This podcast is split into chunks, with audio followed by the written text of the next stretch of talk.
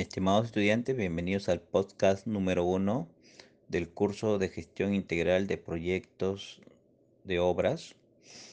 Este curso es muy importante porque van a desarrollar eh, todas sus habilidades, ¿no? Eh, de una manera que han adquirido durante estos 10 ciclos, ¿no? En los cuales ustedes están desarrollando o están siguiendo la carrera de ingeniería civil.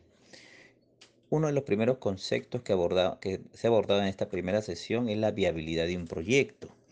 Entonces, eh, ¿qué se definió por viabilidad? Viabilidad se señaló en primer lugar eh, que era una característica en la cual un proyecto tiene eh, muchas probabilidades de ejecutarse, ¿no? O sea, básicamente esa alta probabilidad, en este caso bajo el marco de, de los desarrollos de proyectos en Perú, se llama eh, porque cumple con el cierre de brechas. Entonces, ¿qué hablamos cuando nos referimos al cumplimiento de un cierre de brechas?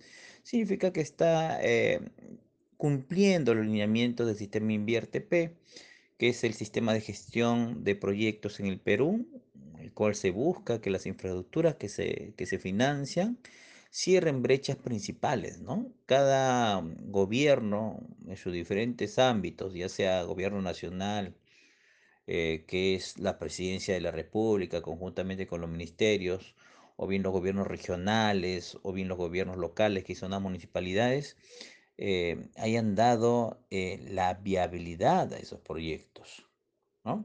Cada uno de estos niveles de gobierno otorga la viabilidad de que cada uno de ellos tiene brechas específicas. ¿no?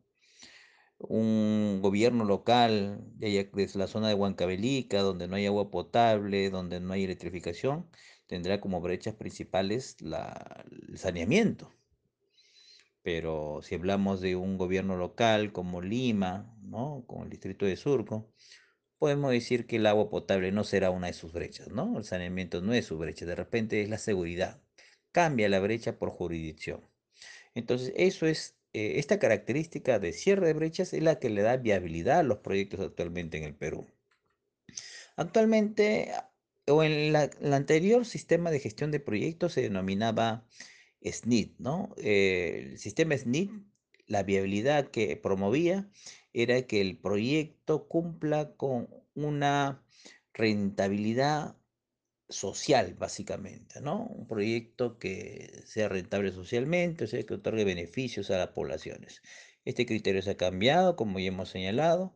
Ahora ya Invierte P eh, otorga la viabilidad en el cierre de brechas y de alguna manera los proyectos ya tienen que ser programados previamente, ¿no? El hecho de ser programados involucra que tengan un presupuesto ya designado, ¿no? Para que sea promovido o sea dado viable a nivel de formulación y evaluación y posteriormente ya cuente con el presupuesto respectivo para entrar a la etapa de ejecución ¿no? y sea ejecutado de inmediato. La viabilidad en el sistema Invierte P actualmente la da la unidad formuladora de inversiones, ¿no? A diferencia de que en que el SNIT la daba la OPIN, ahora ha cambiado ese escenario completamente, los proyectos eh, deben ser más ágiles, deben tener una aprobación más práctica y cumplir los plazos requeridos.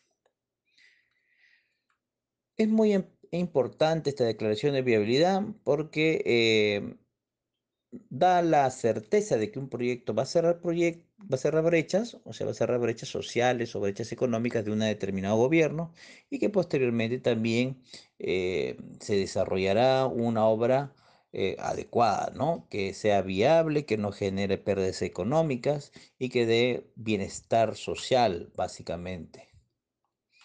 Entonces, eh, estos fueron los aspectos más relevantes de esta primera semana. Por favor, eh, desarrolla la actividad de la presente sesión, ingresa a la virtual y complementa las tareas encomendadas.